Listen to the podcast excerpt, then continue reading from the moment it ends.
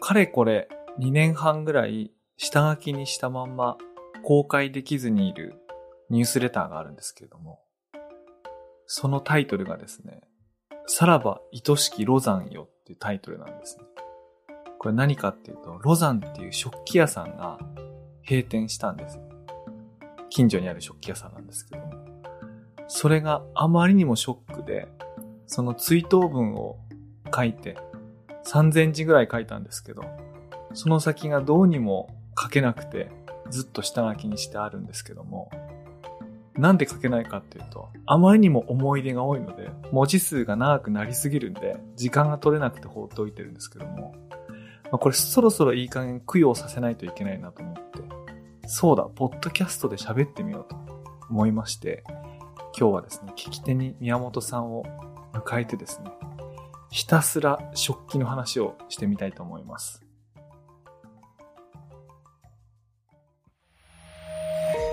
メディアヌップ。こんばんは、佐々木優です。こんばんは、宮本です。というわけで、今回は丸々一本食器の話をしようと思うんですけども、はい。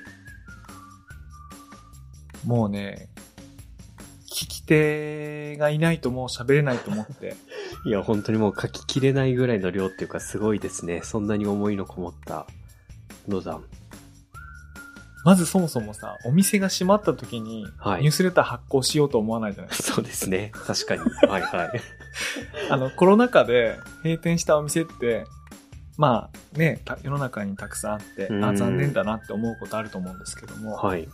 私の場合は、一本のニュースレターにしようとして、3000字ぐらいまで書いて、で、その後の2章以降の見出しが10個ぐらい書いてあって、はい。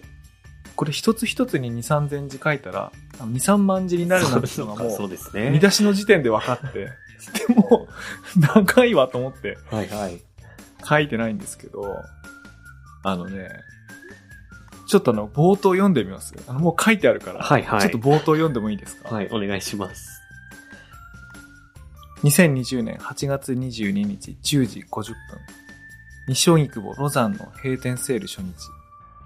オープンの10分前に店頭に着くと、すでに20人ほどの行列ができており、開店間際には目測で100人を超えてまだ伸び続けていた。新型コロナウイルス感染防止のため、一度に店内に入れる客数を制限してその日の営業がスタートした。ファーストロットから漏れた私が店外の先頭集団で待っていると、通りがかりの男が、これは何の行列ですか？と尋ねてきた。私は答えた。食器屋です。私がそう答えると、男は重ねて、食器屋に行列ができるんですか？と簡単とも質問とも取れる声を出した。それがもし質問だったとして、十分な時間を与えられれば、私はそれに答えることができた。ロザンがいかに伝説的なお店か、店主大島文彦がいかなる人物か、それが閉店を決めるとはどういうことか、そして私たちはどういう気持ちで初日に駆けつけたか。しかし語るには時間がなく、通りがかりの人に演説をぶつほど厚かましくもなかった私には、無難にうなずいて見せることしかできなかった。みたいな感じで延々続くんですよ。すごい、でも読みたい、今の感じ、すごい読みたくなりますね。すごい気になるでね、で、もうはいもうちょっといくよ、もうちょっといくよ。はい。ところが、列に並びながらあれこれ考えを巡らせてみると、ただの食器屋であること、そしてそれに行列ができること、これ以上に語るべきことなどないように思えてきた。ロザンは、お高く泊まった民芸店でもアンティークショップでもなく、毎日の食卓に並ぶ普段使いの食器屋だし、その価値観を定義し、長年にわたって広めてきた店だからこそ、その影響を受けたチルドレンたちがこうして集まってくるのである。だからあえて、ただの食器屋というふうに表現するが、ロザンはただの食器屋であり、ただの食器屋がこのような影響力を持っているということに、ただ驚いてほしい。その意味で私が男に答えた、食器屋ですという答えは、今思えば過不足のないものだったのかもしれない。みたいな感じで。おーでね。はいはい。あ、でね、まあまあ、まず、ま、ももうちょっとあるわ。こう、区切りの後、ここかな。はい。でもそれはそれとして、私はロザンについて語りたい。西荻窪に引っ越してから6年、2週に一度は通い続け、通算で少なくとも100回は足を運び、購入した食器屋がどんなところだったのか書き残しておきたい。と、続いて、なんか10章ぐらいあるんですよ。はい。そうですよね。そうですよね。最低10章あるってことですもんね。10個見出しがある。いや、もうね、もうね、もう、あ、もうこれなんか、疲れ、これ、そうそう。まあ、この後まだもうちょっと何千字か書いてあるんですけど。はいはい。まあね、その、ただの食器屋さんなんですけど、うん。一生懸命こうで言ってるように。なんか僕そこでいろんなことを学んだんですよね。へえ。いや、でも本当にそもそもそんなにこう人が、もう閉店を聞いて並んで、なんかそれだけ影響を受けた人たちがいてみたいなお店がこう食器屋さんであるみたいなのって全然こう想像がつかないっていうか、どういうお店だったんだろういや想像つかないではい。いや、まさにね、その並んでる時に言われたんですよ。これなんでの、何のな、行列ですか？そうですよね。って言われて。それが例えばあの、ラーメン屋さんとか、はいはい。あとなんだろう、街で行列できてて、はって思うことってなんだろうな。なんですか？まあなんかこう家電、それこそ本当にこうすごく何かが安くなっててとか、そうですよね、うん。飲食店とか、パチンコ、寝台入れ替えとか、そうですよね。うん。それぐらいしか浮かばない。で、まあ飲食店とかだったら行列できるとこはいつも行列できてるから、うん。ああ、あそこいつも並んでるなって思うと思うんだけど、普段何でもないお店にこう100人ぐらい並んでて、で、これ食器屋ですって言った時に、え？食器屋ですか？みたいな。はいはい。その反応よくわかるんですよね。で、で、ちなみにその閉店セールっていうことなので、まあ普段よりね、ちょっと安く売ってあるんですけど、うん。その、安いからみんな殺到してるわけじゃないんですよ。はいはい。その大島文彦さんっていう店長に、最後一言でも、あの、挨拶をして、うん。俺の言葉を述べたいからみんな並んでるんですよ。うんうん。だから、ただの食器屋に並んでるんじゃなくて、食器屋の店長に挨拶するために並んでるんですよ。もうね、なんか、すごいでしょ？はいはい。いや、すごいですね。大島さんがどんな方なのか。あの、大島さんはね、伝説的な人物ってさっき言ったんですけど、はい。私の大島さんとの出会いは、全然大島さんのこと知らずに、あの、初めて西荻窪に来た時に、はい。あの、アンティークの街だっていうので、あの、アンティークマップみたいなものが、こう、駅とかね、いろんなお店で配られてるんですよ。何十店舗かあるのが、西荻窪の南と北と、あの、地図が書いてあって。はいはい。で、その中で、まあ、なんていうかな、来やすい場所にあったんで、ロザンっていうお店にこう、行って、こう、入ってみたら、なんかね、今にして思えば、あまりにも情報量が多すぎて、うん。で、多すぎるを通り越して、そっけないんですよ。はつまりあの、普通情報量が多いお店ってなんか、商品がごちゃごちゃ置いてあるのかなってはいはい。思ったかもしれないんですけど、むしろ全然商品は置いてなくて、あの、棚も、うんと3段か4段ぐらい、目のぐらいの高さぐらいのとこまでにうん3段か4段あって、で商品と商品の間はもう2、30センチ空いてる。そのお皿とかね、あのカップとかが置いてあって。はい。あの、そういう意味ではスカスカなんだけど、あの、なんで情報量が多いと思ったかっていうと、なんていうかな、こう入った瞬間に、もうすべてのものがプロデュースされてるんですよ。うん。例えばすべてのものっていうのは何かっていうと、あの、マスプロダクトが一個もないんですよ。はいはい。例えばあの、ランプシェード。一つとっても、売ってきたものを買ったものじゃなくて、大島さんっていうのが、その金属加工する作品を作る人なんで、うんランプシェード自分で作るんですよね。おー、そっか、それは自分で作ってるやつなんですね。自分で作るし、はいはい。あのーまあ、冬に行けばね、あの、アラジンのストーブなんか置いてあるんですけど、うんまあ、それマスプロダクトだと思うんですけど、はい。アラジンのストーブの塗装を全部剥いで、自分で独自のサビをつけたオブジェクトにしてあるんです。オブジェにしてあるんですよ。。はいはい。みたいな感じで、もう、壁一つ、床一つ、あの、置いてある棚、棚の金具い、電気のスイッチ、ランプシェード、ストーブ、テーブル、持ってるペン、もう全部手作りなんです。あの、クラフトのね、はいはい。クラフトっていうかハンドクラフトなんですよ。うん。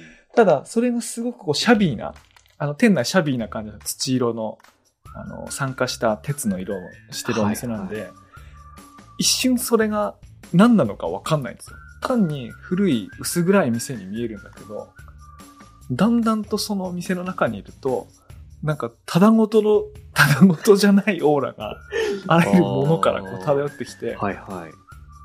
え、これ何なのって思うんですよ。うん。でそうするとあの店主の大島さんっていうのは奥のレジのところに腰掛けてて、はい。で、お客さんいない時は自分の作品制作をしてるんですよね。で、愛想のいい人ではないので、うん。あの、あとペラペラ売り込んだりすることもないんですよ。はいはい。で、まあ初めて来たお客さんだったら、あ初めて来た人だなってのはもちろん顔でわかると思うんで、僕のその時は初めてこう入って、もう、うわ、これなんだろうと思いながら、あの、ただその、ゆったりした空間ではあるんで、はいはい一。個一個お皿とかカップとか手に取りながら、こう見てたんですよ。で、僕その時、あの、作家物の器を買うのは、あの、2回目だったんですよ。あの、もともと興味はあって、はい。ただやっぱり高いじゃないですか。カップ1個2000そうですよね。円とか、はい。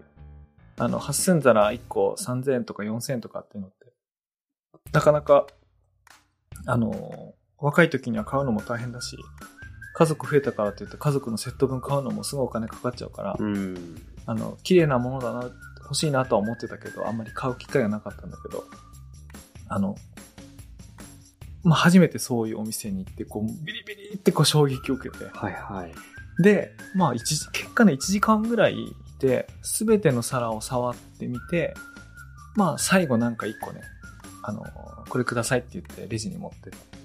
たんですよ。で、その時にはもう真剣に吟味してるから、あの、ついつい話しかけたくなって、はいはい。これ一体どうやって作ってんですかってなんか聞いたんですよね。あの、まあ、なんとか、マスク、マスプロダクション、マスプロダクトじゃないから、その、ひび割れ一つとか、あの、釉薬のあれ一つとっても、これどうやってこれやってんだろうってやっぱ気になったんで、なんか一つ聞いたんですよ。で、そしたら、そのいろいろ丁寧に教えてくれて、で、その、その話の中で初めて、この人はただレジに座って物を売ってる人じゃなくて、自分自身も作品作るし、その器に関してはプロデュース業をやってる。あーあ、つまりはいはい。そうなんですよ。作家さんが作ったものをただ並べてるんじゃなくて、うん。次こういうものを作ろうよとか、お前こういう技法にチャレンジした方がいいよとかっていうのを話しかけたり提案したり、あるいは、俺の店で売るには、このレベルに来てもらわなきゃ困るとか、うんこの方向性をやってみないかとか、なんか、まあもちろんその関係性によってね、指導するって関係もあれば、一緒にやろうっていう関係性もあるのかもしれないけど、はいはい。とにかく単なる店長じゃなくて、うん、プロデューサーなんですよ、そうですね。プロデューサーですね。うん。えー？って思って、で そうするとね、なんかこう、なんて言うんだろうな。一度心を開くとすごく来やすいおじさんで、ん。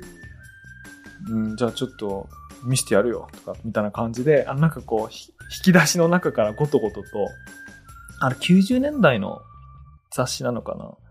雑誌とあとはムックなんですけど、はい。普段使いの器っていう、あの、本とかに、その、大島さんが、なんかその紹介されて、自分が紹介されてる記事とか本とか自分が出演してる本とかなんか見せてくれて、で、まあ、それで何がわかるかっていうと、あの、要はその、なんていうかな、この普段使いっていう言葉からもわかるように、あの骨董品だとか現代の作家物の器を、もうありがたがって箱の中に収めてうんしまうんじゃなくて、本当に普通に使おうよということを実際にこう提唱してその定着させた人なんだよね。はいはい。へあの、大島さんが、その、東京でそうやってお店開く前までは、あの、誰もそういうことし、ほとんどそういうことしなかった。ですよ。あの、はい大事な高い器買ったら、もう、飾っておくとかうん、使わないでしまっておくみたいな。でも、使わなきゃ意味がないだろうっていう、こう、スタイルを持った持ってそれ広めた人で、はいはい。で、その大島さんの影響を受けた人たちが、その後、テレビとか雑誌とかのテーブルコーディネーター、あの、あの料理家ってたくさんお皿を持ってるとは限らないから、テーブルセッティングとか、この料理のお皿合うお皿とかを、あの、テーブルコーディネーターが用意したりするんだけど、そういう人たちがこう、教えを請うような存在として、その、西荻窪といえばロザンっていう、へえ、あ、すごい。はいは何十年間か、二十何年間店やってたと思うんい。だけど、まあなんかそういう人なんですよね。っていうのがまあ後から分かって、はいはい。うん。まあそれでこう、何年間か、買いながら勉強したみたいな。へえ、なるほど。そっか。でもなんか最初の話、こう、アラジンの、まあそのストーブのそのサビの感じとか聞いてた、その人自身が作ってるものだけを置いてるわけじゃなくて、まあ本当にそのプロデュースしたもの、食器が置いてあるお店だったんですね。うん。年間12回ぐらい、10回から12回ぐらい個展があって。で、その作家の、まあ2人展とかもあるんで、1回で2人とかやることもあるんですけど、はい。まあ、そこで売って、で、完売する人もいれば、その後もいくつか、1ヶ月、2ヶ月、あの、売れ残ったものを置いてるものがあったりするうんで、ん。あの、そういうロザンでよく展示をする作家の人たちの作品が、こう、常にこう、入り続けて並んでいるのが半分。で、残り半分は、あの、骨董、うーん。うん、古いものはいはい。なんですよね。江戸時代とか、うん、明治大正とか、うん。で、そういうのが、なんかこう、混ぜこぜに置いてあるんですよね。あ、そっか、こう、このか、このスペースはその骨董品で、このスペースは作家さんものとかじゃないんですね。うん。まあ、もちろんね、見慣れてくると、はっきりとわかるんで、あの、はいはい。それで困るってことはないんですけど、まあ、最初はわかんないかもしれないね。うーん。うん。なんかでもすごい入り方としては結構その2回目に行くお店にしてはすごいこう、コアっていうか深い感じがしますよね。その器の知識度とか理解度の深度で言うと。いや、なんか、だから、ほんとたまたまで、駅から近かったから入っただけで、はい。ほんとこう、アリス・イン・ワンダーランドっていうか、もう、うさぎの穴に、コロンコロンコロンコロンって入ったら、みたいな感じ。そこになんかもう、すごい人がいたみたいな感じだよね。はいはいはい。うん。もともとそんなにすごいこう興味があったって感じだったんですか？もうむしろそこがきっかけっていうか。はい、器。いや、器はね、いや、もう、なんか、若い時に何回か無理して高いの買ったこともあるんで、はいはいすごく好きだったんですけど、まあ、めったに買えないから、うーん。たまに一個いいの買っても、なんか浮くんですよね。なんか、いや食器だなんで。そうですね、確かに。一個しかいいのないから。そうですよね、最初頑張って。そうそうそう。いや、これ、一個じゃ格好つかないよなと思って、はいはい。20代前半の時にちょっと一個買ってやめて、で、その後、何歳ぐらいだろう。に、30歳ぐらいの時かなんかに、あの、吉祥寺にあるジャーナルスタンダードっていうあの、はい服屋さんがあるんですけども、まあ、じゃあ、服、服屋さんかなその、はいはい。ジャーナルスタンダダード、服屋さんだと思うんですけど、服屋さんのその家具だけ並べてるお店があって、で、そこの中に、あのー現代物の益子の遠藤太郎さんっていうあの作家の展示をやってた、商品が売ってた時があって、はい。それマンカップだったんですけど、あ、すごいいいなと思って手に取って、いや、でもこれ、あれ2000円かな ?1800 円かだったと思うんですけども、はい。まあ、妻の分もね、やっぱ買い求めるから、やっぱ2個セットなんだけど、まあちょっと3000円、4000円かとかっつって、ちょっと戻したんですよ。はいはい。で、で、振り向いて帰ろうと思った時に、カバンがパンって当たって、その、遠藤太郎さんのマンカップが、パンって床に降りて割れちゃったんですよ。ああ、はいはい。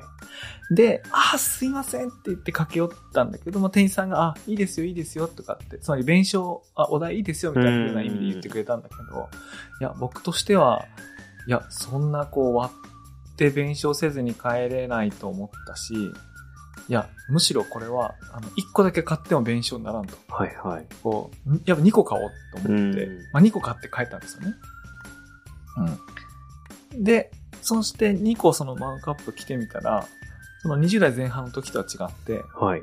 あの、いや、ちゃんと計画的に買おうと思ったらやっぱ買えると思って。うん。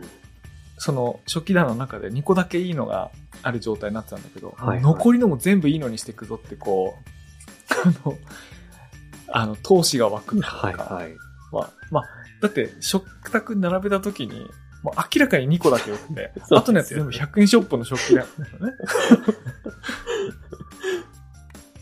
なので、あのそっからこうスイッチが入って、うん。で、今、西荻窪に住んでるんですけど、住む家を探してる時に、さんの散歩する中で、あの、ロザンに出会って、はい。あ、西荻窪に引っ越そうと思って、えロザンによって西荻窪に引っあ、越した。そうなんですね。はいはいはい。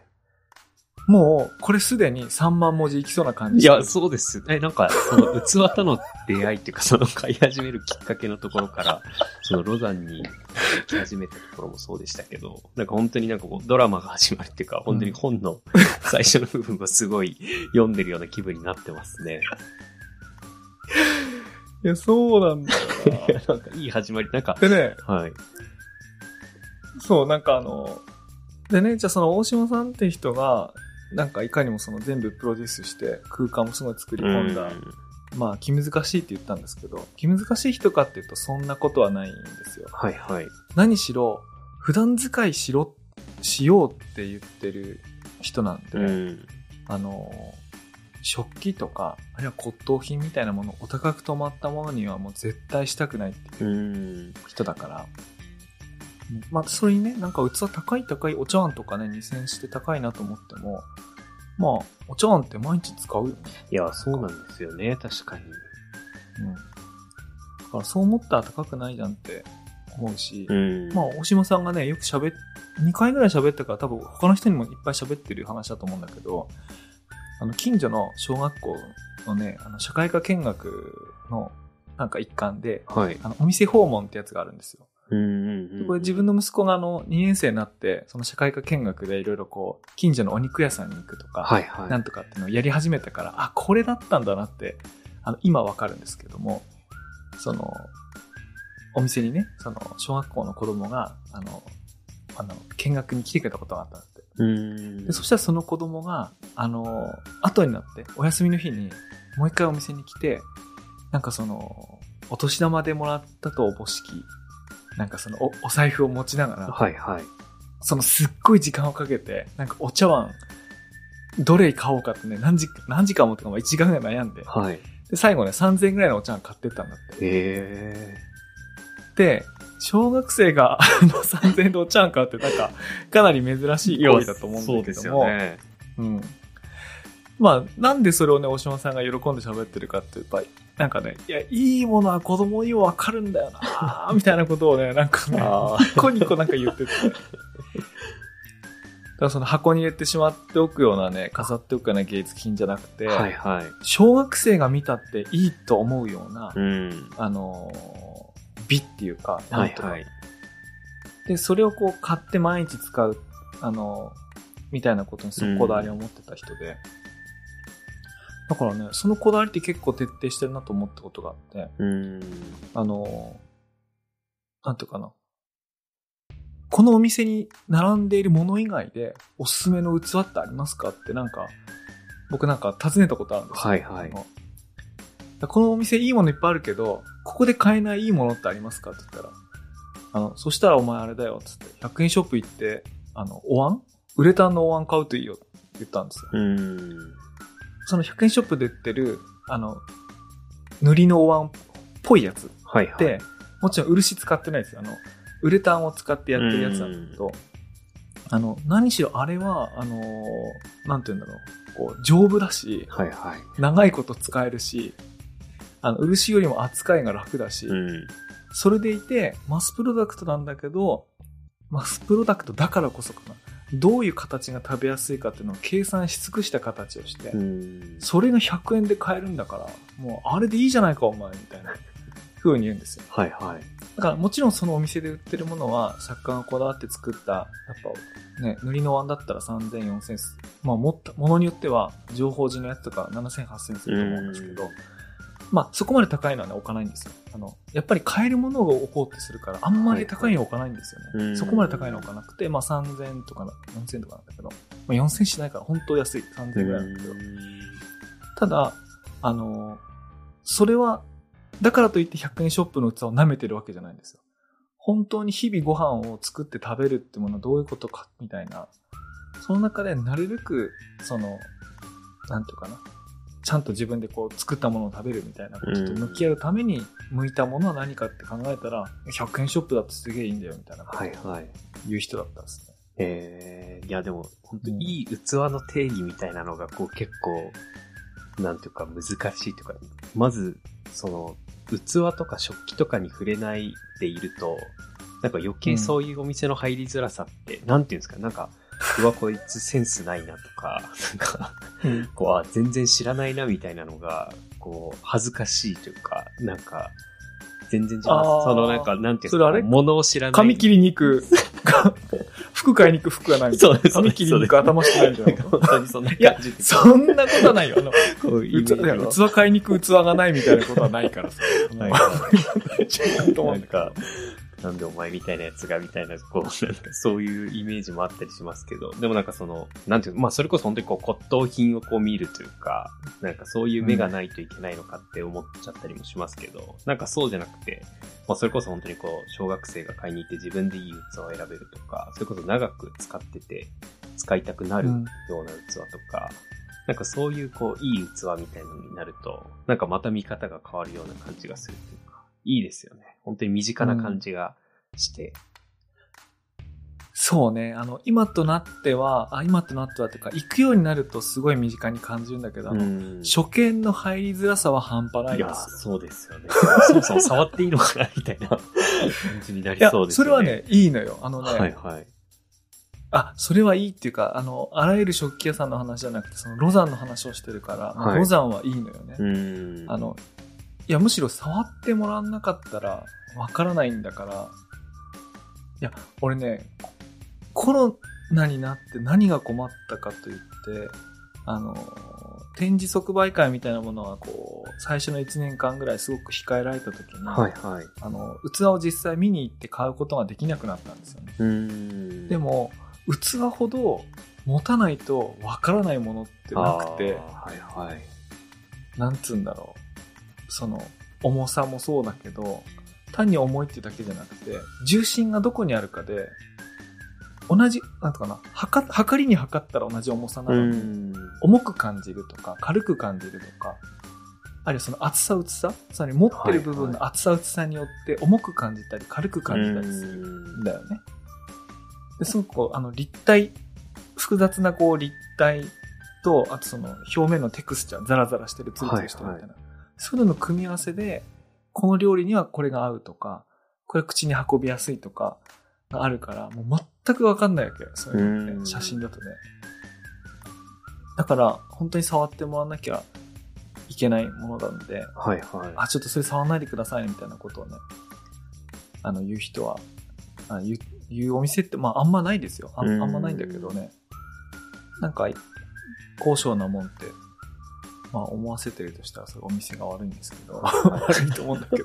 はいはい。まあでもはいはい。うん、うん、うん。置いてあるのは本当にもう、なんていうか、焼き物陶器とか、時期とか、こう、あとまあ、その漆碗とか、本当にいろいろ、なんですか？うん、ガラスもあるし、はいはいはい。うん、ガラス、鉄、うん。あとはその陶器うん時期ですかね。へまあでも本当に普段の食事で使うものばっかりーはいはい。なんだよね。えー、いや、そっか、でも、なくなったんですもんね。すごい。まあ、それはそのコロナで人が来なくなったからとかじゃなくて、あの、全く全然関係ない理由によって、はい。その、借りてたね、あの、お店を退去しなきゃいけなくなったんで、うん。あ、の、実際にはコロナ関係ないんですけども、はい。まあ、それがなくなってね、あの、なくなって何がね、僕変わったかっていうと、あの、そのロザンの大島さんって、あの、常連客になると、あの、器をね、あの、直してくれてたんですよ。金継ぎって、知ってます？はいはい。あ、僕もやってました、金継ぎ。やってました。あやはい。あの、教室に通って習いました。習ってました？はい。あのね、割れた器を、漆と、あとはまあ最後その飾りとしてっていうか、まああと滑らかにその、するために、うん。金粉っていうかね、金を使って修復するようなあの、金継ぎっていうのがあると思うんですけども、はいはいまあ修復する方法っていくつかあるんですけども、その、欠けたやつとか、ひびとかを、あの、直してくれるんですけども、大島さんは、あの、鈴で、あの、継いでくれるんですよ。ん。で、これなんでかっていうと、はい。まあ、大島さんに言わせると、金継ぎっていうのは、あの、茶の湯の文化から来た、あの、ハイブローな、お金のある人のはいはい。遊びだと。その、はいはいそもそもがものすごい高額なお茶碗、その器の世界でもお茶の、うんお茶に使うその器が一番高いので、はいはいはいはい。それをこうなんとか、かけても大事に使う。いや、むしろ直して使った方が味があって良いとするために金を使うんだけども、俺たちが日常使ってる毎日のお茶碗とか、なんとかってそういうもんじゃねえだろっていうはいはい。感じがあるんですよ。だから、本当にもっと気軽に使える金属として鈴を使って直すうん。んですね。だから、それ一つとっても、あの、そういうこだわりがあって、いや、俺は金継ぎなわやらな、みたいな、なんかそういう感じで、へあれな、まあ、鈴でついてくれるんですけど、はいはい。その、大島さんの専門が、あの、金属を使った、あのー作品作りなんで、うん鈴の使い方とかもめちゃくちゃうまくて、はいはい。その大島さんが直すと、なんかね、むしろスチームパンク風の、今、見ますかこれ。えー、見たいです、見たいです。見えますかこれ。はいはいはい。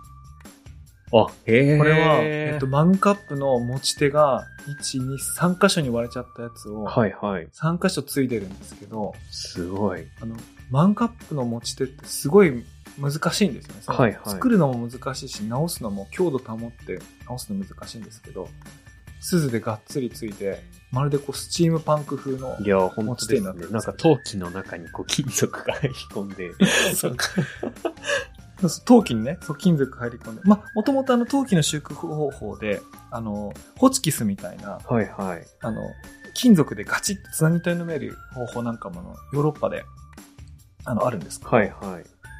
まあ日本だともう漆とかをね、使うんであんですけど、うんまあ、大島さんはこの鈴を使ってくれて、これをね、ちょっとね、あの、ポッドキャストといえどもね、あの、お多くの人が聞けるところで言えないような値段でやってくれるんですよ。はいはいはあの、公式のメニューになってなくて、い。そっか、そうですよね。常連じゃないと。やってくれるんですね。はいはい。でもね、その常連っていうのは、もちろん僕もあの、そのお店で買ったやつを割っちゃって、うーん。あーってなんか、すごい大事にしたの終わっちゃったんですよ、とかってこう喋りに行くと、あなんだ、この間のやつか。直してるから持ってこいよ、みたいな感じで言われて、え、いいんすか？とかっつって。で、持ってくじゃないですか。はいはい。で、もう、そうなると大島さんは、もうなんか、あ、見て、これ何箇所だから何円とか言わないんですよ。うんそこ置いてけ、とかって言って。えー来週いつ来れんだとかって言うから、あ、いや、来全然いつでも来ますとかって言うと。なんかもう、できてて、はいはい。じゃあこれあの、3個、割れたの3個だから、うんとかける何円で何円なとかって言うんですけども、うんそれ、あまりにも安すぎて、え金継ぎで直したらいくらかかるかなんとなくわかります？出したことあります？ー、はい、わわかります。はい。だまあ、大体 1. 点数千円しますよね。そうですね。それこそ、買うぐらい2、3000円とかぐらいものによって、うんその、直す部位の量にですよね。よって、はい。もう、桁1個違うんですよ。はい。桁1個違うやつをね やってくれるんですね。で、俺、あまりにも申し訳ないから、あはいはいの、大島さんにいつも、あ、いつもじゃないかな、その、ビールのね、6うん本、六本セットとかこう、あ差し 入れに、お金受け取らないから、そのビール置いていったりしたこともあったんですけど、あ。はいはいはい。あの、まあ、とにかく直してくれると。うん。でね、そうすると、買った人の気持ちに何が起こるかっていうと、割れたらもったいないとかって思わずに、はいはい。ガンガン使うようになるんですうよ。ん。あの、せっかく手に入れた気に入ったいいものを割れても子供が真っ二つにしても何でもいいからはいはい毎日使おうと思うんですよ。つまり大島さんはこういつでも直してやるぞっていうことによって、この器を、立派な器を普段使いさせるっていうそのエコシステムの、はいはい。なんかな、チェーンを一個なんか結んでるんですよ。はいはい。だから、そのロザンがなくなるっていうのは、僕にとって気に入った器をいつ壊れてもいいと。あの人必ず直してくれるっていう信頼のもと、ガンガン使えるって環境がなくなったことを言いましたそっか、そっか。そう、それはかなりすごい悲しい大ですね。はいはいは まあこれでもう今2万文字ぐらいやってるなんかなんかね、ただの食器じゃないんですよ、もうね。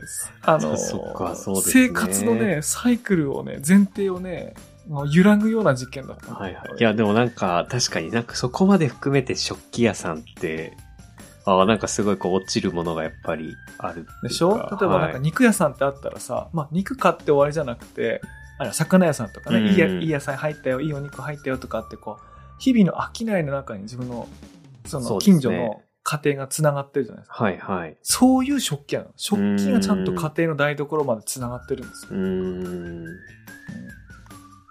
それがね、すごかっはいはい。た。すごかったっていうかね。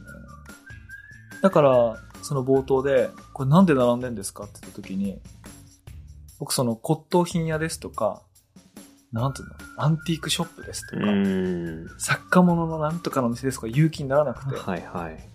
食器屋です言ったんですよ。それはね、そういう意味なんですよ。うーん。いや、なんかまさにそんな感じですね。食器のプロだし。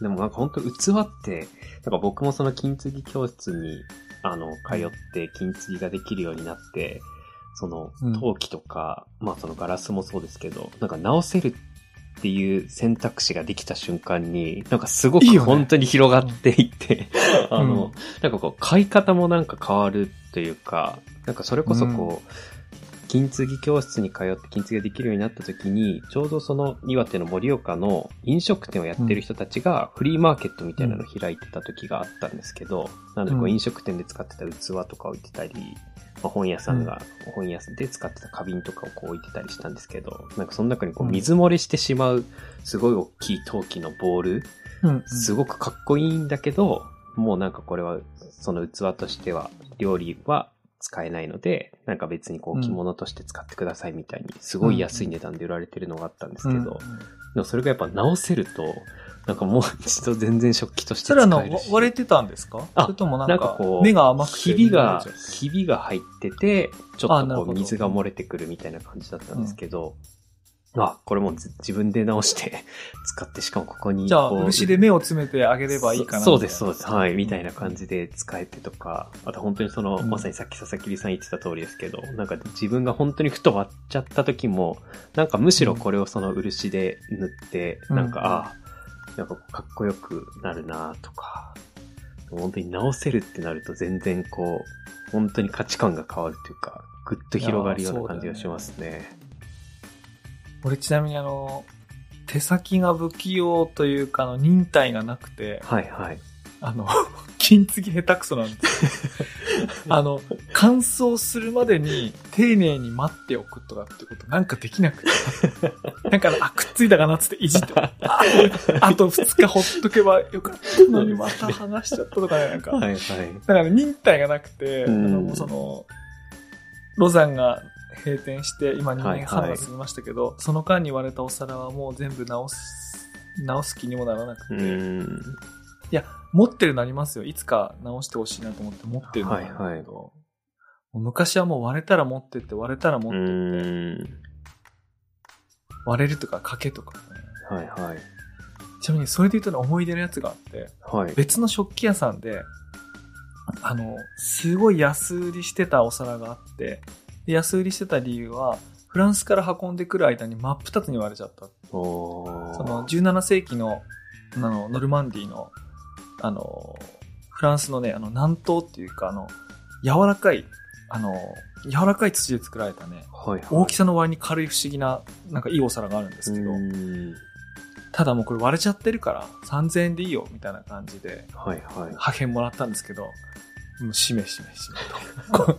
これを大島さんが直したらこれ、もう3000円で手に入れたなんてもう人に言えないような差になるぞと、ししと思って。はいはい。買って、大島さんのとこに持ち込んだんですよ。うんあの、これ他で買ったやつなんですけど、これはいはいなんとかして直して使いたいんで、とかって言って持ち込むと。で、そうするとね、大島さんは、あの、自分で買ってくれたものの、店で買ってもらったやつは、そもそも仕入れてる時点で、お眼鏡にかなってるから何も言わないんだけど、うん。他で買ったやつを持っていくときは、なんかね、なんか言うんすよ。これ、これ、こんなな。とか、なんかこう、あの、あ、ケチつけるわけだ。それはね、もう仲良くなってるから。うん。佐々木くんこんなの好きなの？みたいな。なんかこう、なんか、なんか、挑発すいや、るわ。かります。はいはいはいあのはい。、じゃれてるそうですね。でもね、その、そのフランスのやつ持ってた時はね、いいね。いいもの直させてもらいましたっつってなんか、直してくれて、直してくれはい出してくれた時に、あ、これはね、いいものを、いいものいじらせてもらいましたっつって言われた時に、あ、俺もいいもの買ったなと思って。すごい認められた器。はいはい。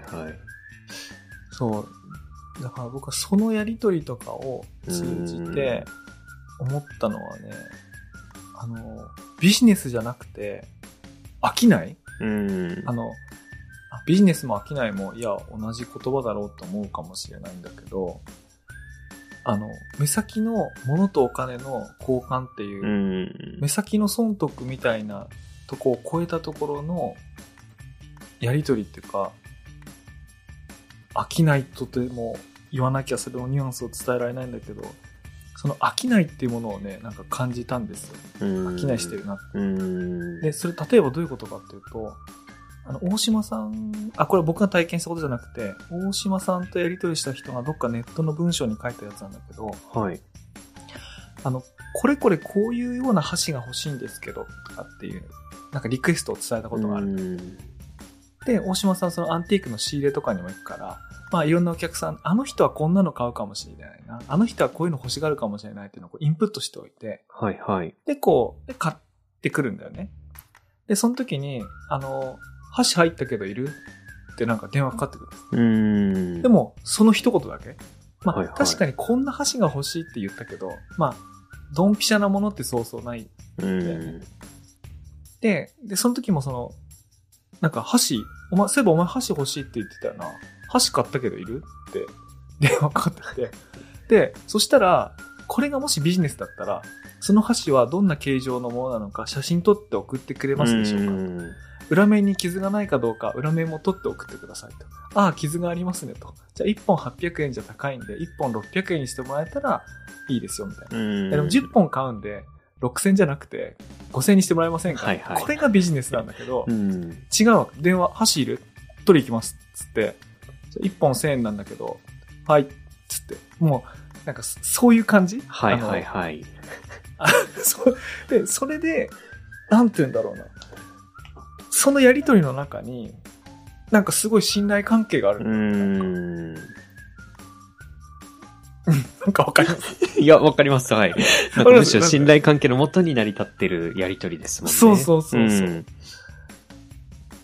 でね、なんか、そこまで行くと、すごくこう、心地いいっていうか、はいはい。なんて言うんだろうな。例えば、お僕で言うと、あの、大島さんがこう、机に向かってなんかその制作作業してるときに、うん。あの、大島さんの頭の後ろの方っていうか、あの、四角にあるエリアの方が、あの、割と骨董とか置いてるエリアだったんだけど、はいはい。僕はね、そっちの方に歩いて、なんかのね、あれを手に取ったかな見たかなんかして。佐々木くんそれ好きだと思うよ。みたいな感じでボソってなんか言われて。その、つまり日々買ったりで、あはいはいの質問したりしてるとこから、う。うんそれ今日入ったばっかりで、はい佐々木くん好きだと思うよ、みたいな。いただきます。なんかもう、それでも買うみたいな。なんかね。なん、なんだろうね。もうこれなんか、はうん。楽しかったですね。でもなんかすごいこう逆の立場になってもすごい楽しそうっていうか、なんかそれこそその、うんこう、一本当に来てくれてるお客さんのことをこう想像しながら仕入れられたりするみたいなのもすごいいいなと思いますね。うん。いや、そうだよね。うん。もちろんその、すごい有名店で、有名人、有名な、大島さん有名な人だって言ったんですけど、はいはい。もちろんその、いつもいつも人がたくさんいる場所じゃないんですよ。うん。あの、不思議なお店で、あの、年に10回とかなんかやるような展示の時は、もちろん初日はね、あの作家も在廊してるんで、はいはい。バーッと人が来るのが普通なんですけど、まあそれ過ぎると、まあいつ行ってもお客さん1人か2人みたいうん。な感じ。なんですけど、あの、レジの前に、まあ、ベンチっていうかテーブルがあって、そこに明らかに3、4時間は座り込んでいる、あの、作家さんがいるんですよ。はいはい 大島さんに作品を見てもらって、い。3、あ4時間説教を受けてる若い作家とかね。はいはいはい。ええまあもちろんあの、お店によってもね、いろんなタイプがあるんだけど、うん。あの、ロザンを好きだ、ロザンにいつか自分の作品を売ってもらうのが夢だってはいはい言ってる若い作家さんとかもいるんで。で、そういう人のね、なんかインスタグラムとか見ると、大島さんに自分の作った作品を見てほしくて、カバンの中に、その、お皿入れてね、お店行ったけど、勇気がなくて、見せられずに帰ってきました。みたいな、なんかそういう作家さんとか見ると、はいはいはい。まあええなんかそういう店なのよ。はいはいはい。で、行くと、そのいろんなこう技法についてとかたくさん教えてくれるから、うんまあ、若い作家とかはその自分の作品見せたり、見せてもらったりなんかしながら、あの、そういうのをやるっていうね、不思議な、不思議な空間はいはいはい。でしたね。ええいや、でもすごい行きたくなりますね。行ってみたくなる。行ってみたくなるんでしょ あの、あれですよ。えっ、と、ちょっとローカルトークになりますけども、はい。あの、遠野市で、あの、ネクストコモンズラボっていうのが最初、第1号店立ち上がった時の、うん。えっ、と、創業者である林さんのはいはい。奥様の敦子さん。うんうん。敦子様の師匠が、そのロザンの大島さん。あへえ、あ、師匠なんですね。そっか、敦子さんも本当に器、すごい詳しい。しょっちゅう顔出して、うん、いろいろ教わってたって言って。うーん。で、それ後で知って、なんか、お前どこ行ってたんだしばらく顔見せなかったけどって言われて、あ、遠野に実家があってちょっと行ってましたって言ったら、あれ、遠野って言えばなんか知ってるやついるなとかっつって。で、それでなんか後で言ったら、その敦子さんがはいはい。大島さんにいろいろ教わったと聞いて、で、その話したら、あ、敦子かとかって言って、そう、なんかね、なんかいろんな人をこう、いろんなこう、若い女性を呼び捨てにする、あの、なんかおじいさんだったんですけど、はいはいはいおじいさんって言っちゃいけないから。あの、すごいこう、一気に距離詰めてくる人一気に距離詰めてくる人っていうか、そうそうそう僕に対してもそう。そうそうそう。はいはい。僕は佐々木くん、佐々木くんって言われてたんだけど、うん。その、女性のことはなんか指捨てにしてるけど。ね、あの、だからちょっとその器の世界で、しなんかこう、実際お店やったり、うん。取引やったり、テーブルコーディネーターしたりした人は、まあ、知らない人はいないみたいな。え人だったんですけどー、いや、でもそのね、空いている、すあの、混んでるわけじゃないですよ。いつも空いてるんですよ。はいはい。で、俺はそれを、なんかね、自分でちょっと追体験っていうか、勉強させてもらったことがあって、そのネクストコモンズラボで、あの、デッドストックになっていた作家物の器がはいはいあるじゃなはいいですか。。いっぱいありましたね。いっぱいありましたね。宮本さんもそれ管理されてたから。それちょっと、あの、占い行った方がいいよなってことで、2年ぐらい前だったかな。あの、のゴールデンウィークに、あの、コモンズスペースにその器を並べて、うんあの、売ろうってやったんですよね。で、自分は、は結果半日ぐらい店番してたのかな ?4 時間とか。はい。あの、何人かで分担してたんだけど、自分が4時間ぐらい担当して。で、その時に、なんていうかな。この、お皿を売るお店を経営することの、こう、恐ろしさっていうか、恐ろしさ。なんつうんだろう。そう感じて、もうすはいはいごいその時のね、インパクトが、印象が強烈で、ん。なんかどっか自分の文章、なんていうかな、あれどこだったかな。どっかの文章に残したんですけど、あのその時はいはい何を感じたかったかっていうと、あの、売れてる時って何にも悩まないんですよね。あの、お客さんが入ってきて、あ、これくださいって言って、あ、何個でいくらですとかってやってる時って何にも悩まないんだけど、うん。あの、一日お店に立ってると、パタッと人が来なくなる時ってあはいはいはい。で、あの、来ても全然変わってもらえない時とかってあるようね。ん。多分。で、その時って、なんていうかな、ひたすら自分と向き合うしかないっていうか、はいはい。あの、今の人なんで手に取ったのにこれ買ってくれなかったんだろうん。う。何が気に入らなかったんだろう。いや、値段がちょっと高すぎたかなとか、うん。あの、あれがこう、2個しかなかったけど、3個揃ってったらあの人買ってったのかなとか、はいはい。いや、そもそも仕入れが間違ったのかなとか、なんかね、ひたすら自問自答するんですよね。でもうん、答えはわかんなくて、あの、ただ単に、あの、人通りが少なくて買われなかっただけかもしれないし、うん。ただ単に商品には問題ないけど、なんか向こうが今月今日お小遣いないから買わなかったかもしれないけど、はいはい。あの、分かりようがないんだだよね。でも、まあ俺1日わずか4時間だったけど、まあそれが俺もし店に8時間経ってたとしたら、自分の資本で自分で仕入れた作家の作品とか、あるいは自分がプロデュースして、自分が作ってもらったお皿とかがうん。売れたり売れなかったりした時に、なんで売れたか、なぜ売れなかったかっていうのを、1日8時間以上は、なんかこう、その問いを突きつけられて向き合い続けるわけじゃないですか。で、それをね、なんか1日10日、100日とか1000日とか過ごしたら、ものすごい見る目が、なんか養われるだろうな。うん。見る目っていうか、うん。それについてこう突き詰めて考えることしかやることがないから。はいはいはい。うん。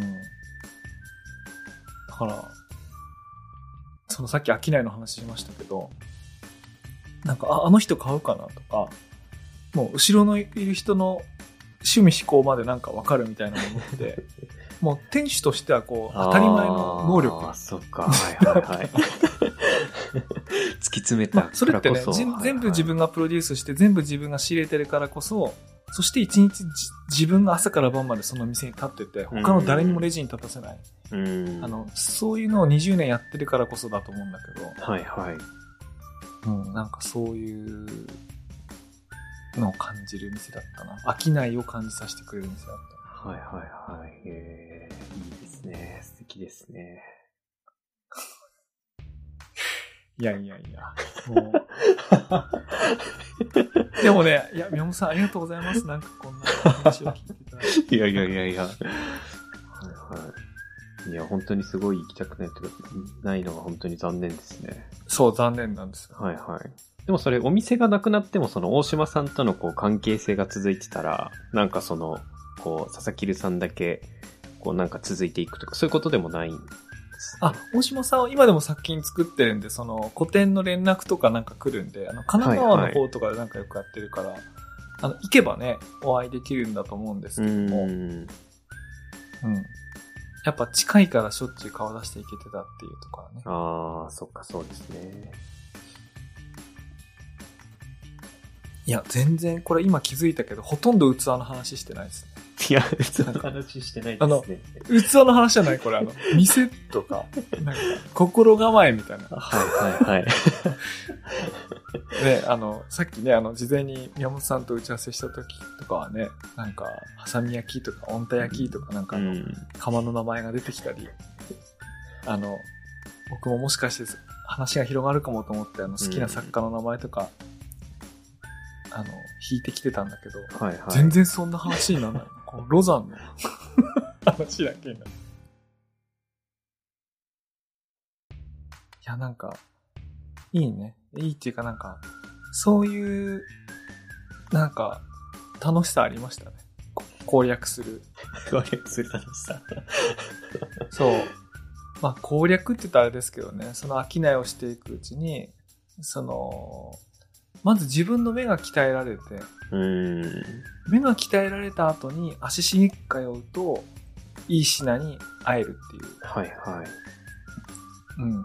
まあ基本的に骨董はもちろんのこと、現代の作家物であっても、基本一点物なんですよね。同じようにに、作るけど、当然技術が高ければ同じように作れるんだけど、はいやっぱちょっと違いなんかがあるから、そういう意味ではやっぱ一点物で。うん。なんかちょっとそう言ってるうちなんか NFT みたいなとこあるなってそういうものなんだ。はいはいはい。で、俺その、まあ今日このこの話で最後にしますけど、あの、閉店セールの前から、はい。あの、通ってるから、来週が閉店セールだっていうこと、その前に僕知ってたんですよね。うん。うん。あの、閉店セールって急なお知らせだったんですけど、はいはい。あの、それでもその足に通ってたから、なんか随分あの、店の奥から、なんか片付けをしてて、うん。で、普段出てこない皿とかが、バンバンバンバン、こう、なんかテーブルの上に並んでて、はいはい。まあ、棚にも並べないぐらい、うん。あの、一旦そのでっかいダイニングテーブルみたいな低いローテーブルがあるんだけど、ローテーブルにこうガンガン出してて、え、これ何ですか？って言ったら、なんかすごい暗い顔してさ、佐々木くん、いや、実は閉めることになってさ、って言って、えーって言って、はい。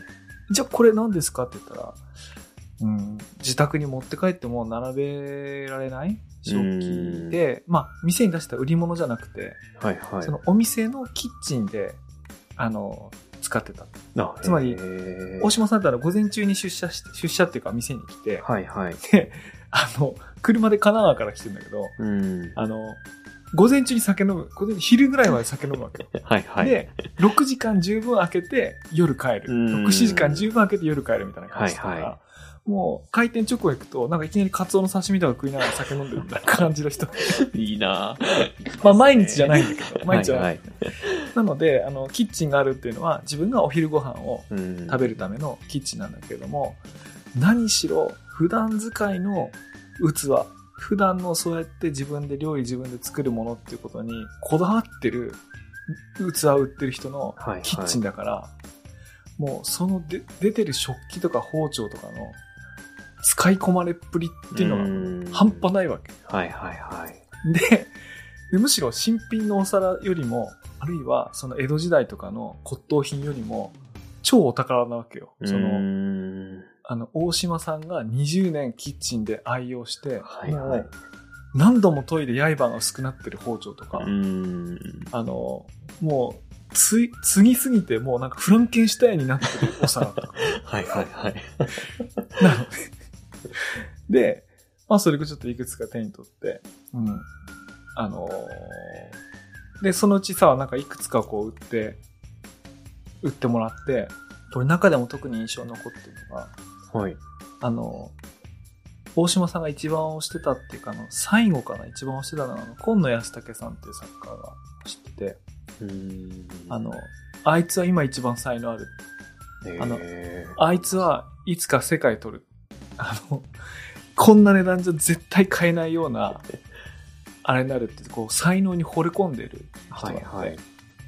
で、その今野安武さんっていうのは、あの、その在労してる時に喋ったことあるんだけど、でもちょっとしか喋ったことないから、それに僕も、なんとか制作の専門じゃないから、どういう技術で、どういう特性があってってわかんないんだけど、あの、割とこう破天荒な人らしいんだよね。へーあの、はいはい大島さんが、どんなにこう、なんていうかこう、指導しようとしても、なんかそれをはみ出てくるっていうか、言うこと聞かないっていうか、はいはい。でもゆえに可愛い。言うこと聞かないから可愛い。でもう、ん言うこと聞かなくても出来上がってくるものを周りを納得させるだけの才能を感じさせるみたいな、そういう破天荒なはいはい。キャラ、もうザ作家みたいなはい感じで。はい。で、その、今度安武の展示、今度あるから、絶対来てくれよって。今年すごいからと、すごい売り込んでくる。もう、もう、注目のっていうか、可愛がってる愛弟子みたいな感じだと思うんだけど、その最後閉店の時に、なんていうかこう、机にバーって並べてて、これもう家にも持ち帰っても入れるとこないから欲しいなったら譲るよって、売るよって言われて、はい。これパッて手に取ったのが、その、今野安武さんの器だったのよ。俺それ分かんなかった。今と作風全然違うから全然分かんなかったんだけど、はいはい。で、手に取ったら、大島さんが嬉しそうに、それ安武が最初に持ってきたやつ。あの、へすごいだろって。なんか、なんかすげえだろって言うのよ。その、ーはいはい。なんかね、あの、ろくろで回してなくて手びねりのぐにゃぐにゃした器なんだけど、うんで、なんでこんなものを作ろうと思ったってか、なんでこんなの作れるのってそのセンスを感じるんだよ。手び手でぐにゃぐにゃしてるから。はいはい。で、それを大島さんがこう、何回もね、多分割れたりなんかしてるやつを、もうそさっきフランケンシュタインみたいにって言ったのが、まさにその皿なんだけど、うんそう繰り返し直して、自分が大好きな推してる作家の10年前のほぼデビュー作みたいなものを大事にキッチンで使ってたやつがあって、それを僕が最初に手に取ったから、いや、それ、よくぞみたいな感じで、持ってけみたいな 感じで、まあもちろん買うんだけど、値段つくから買うんだけど、あのーそれがこうなんか飽きないというか、うん。自分が可愛い弟子の大事に使ってたやつを最後閉店間際にあのパッて手に取ってくれたお客さんがいたから、お、持ってけみたいな。う、ん。なんかそういう感じのやりとりがあったんですけへえ。今でもパスタ作るときには必ずそれ使ってます。あ、へえ。あ、じゃあ結構大きめっていうか、うんですね。大きい、大きいではいすね。はいはい。そこそこへ8寸ぐらいの。ーうん。まあ、のようにですね、あのー僕その、僕食洗機とかないので、まあ、ないっていうか買うつもりもないんですけども、はいはい。自分で僕全部食器洗って乾かしてしまうんですけど、その時に、あの、どこの釜なのかとか、うん誰の作家なのかっていうのを必ず反数するんですよね。はいはい。だから過去買った、あの、器の全部の作家名とか、全部の釜の名前がこう、完全一致してるわけですけど、うん。普通忘れますよね、なんか名前とかね。はいはいでも。毎日毎日復習してるから、忘れる、忘れない。忘れないんだけど、はいはい。あのーそのようにして、あのー可愛がってるので、あの、一個一個の皿について、こういうエピソードが出てくるんですよ。全然すごいですね。無限に、無限に出てくるから。いや、例えばこれは、えっ、と、沖縄の八千文の北釜に行った時に、うわー気になるな誰々さんとか、なんか、で、あの時に出してもらって、お茶が美味しくて、次余分にもう一枚買っちゃったやつがこれです、みたいな。いやーいいですね。そうだよな。しかもあと、それを、それをどう使うかとかもやっぱり楽しいですしね。その手に入れるいや、だのもそうだよ。だしって、宮本さんはい料理人やってたわけでしょ。はいはい、そうでです。料理の仕事についてたので、こうんの器にこの料理とか、あれも楽しいんですよね。いっぱい、そのお店だと、そうやっていっぱい器があるところとかだと、はい。や、そうなんですよ。はい。いや、なんか今回、そうっすね。多分まあ、いつもの BGM だと思うんですけど、なんかすごい穏やかな BGM な感じの話っていうか、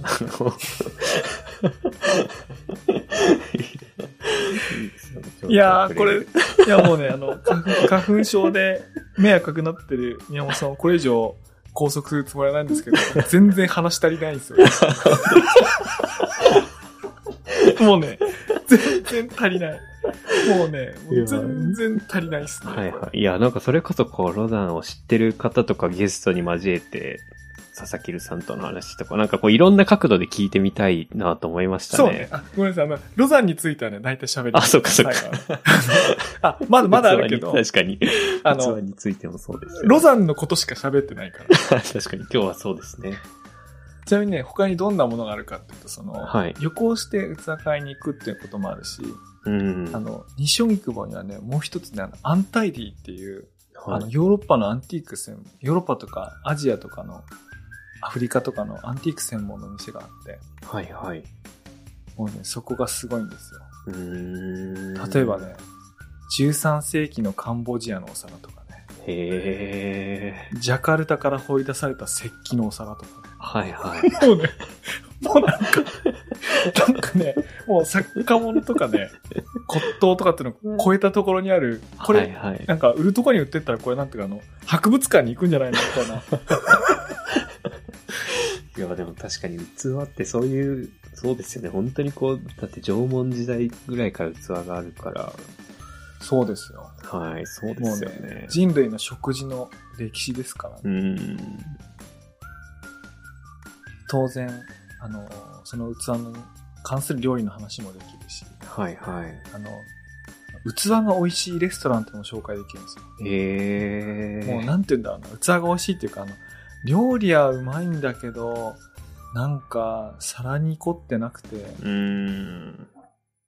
うん、例えば、ね、接待で使うお店とか、一人1万5千とか3万払ってこの食器しか出さないのかみたいな。はいは 俺、俺そう思うことあるんだけど。あの、そうじゃなくて、あ、本当に、あ、よくこんな、こう、こんなお皿を使ってくれましたとか。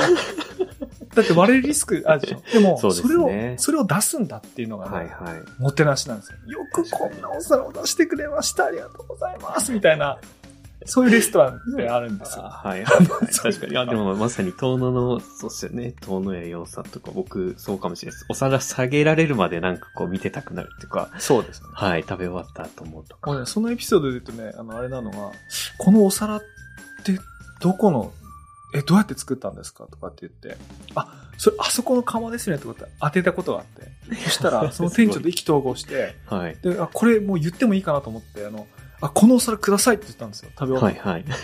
そしたら向こうの店長も、いや、こん、こんなこと言われたの初めてだ。いや、この皿は実は私がプロデュースして、サイズとか釉薬とかっていうのを決めて、作って納品してもらって大事に使ってたお皿なんですけど、そんなに言ってくれたお客さん初めてなんで皿あげますっつって。これ、レストランで、なんかご飯食べて帰りに皿もらって帰って。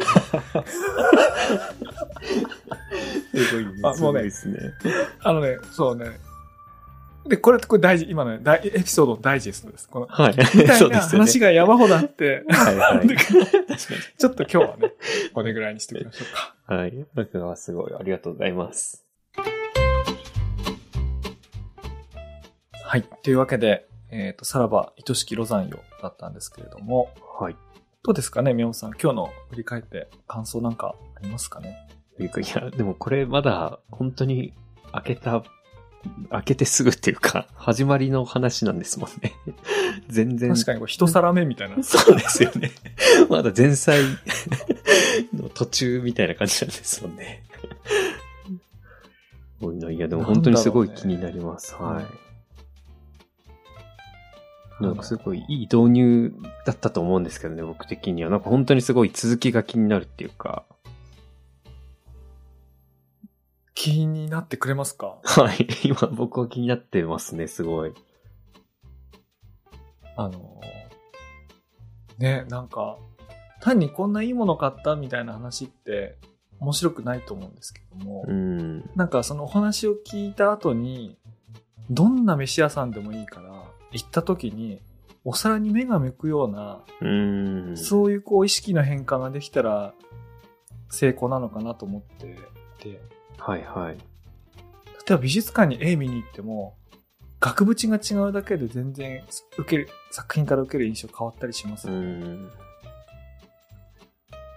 なかなか、お皿ってその料理、どんなご飯食う時でも、その見た目と味っていうかその受ける印象にすごい影響を与えてるんで、はいはい。うん。みんなそれを気づかずにこうやってるんですけど、ちょっとね、そういう見方をすると、安いとか高いとか、アンティークだなんだとかじゃなくて、ご飯食べるの楽しくなると思うんですよね、ちょっと。うん。あの、そこまでいければよかったんですけど。うん。その、器はメディアだっていうメディア論があって、あのそれ全然はいはい喋れなかったんだけど、機会があれば。はいはい。確かに全然出てないテーマが本当にいっぱいありますね。そのご飯茶碗はいかにして変化し、あの、はいご飯っていうのはいかに自分たちの食生活の中で変化してきたかっていうのをこうね、そういう話もあるんですけはいはい。ど、それはまた、エンディングです。また後にしましょう。すいません、今日はちょっとあの取り乱しました。すいません。いえいえ。はい。よかよかったです。本当に、ぜひ、なんかシリーズ続けていきたいですね。ちょびちょび出てくるですね器シリーズ。あの、そうですね。もしあの、関心のあるゲストの方とかいたら、お招きしながら。そうですね。ぜひ、お便りでも感想お待ちしてます。はい。あ、佐々木さんが不安になってくるんで。そうですね。あの、もし感想あればぜひよろしくお願いします。というわけで今日はどうもありがとうございました。はい、ありがとうございました。はい。それでは今日はこの辺でおやすみなさい。おやすみなさい。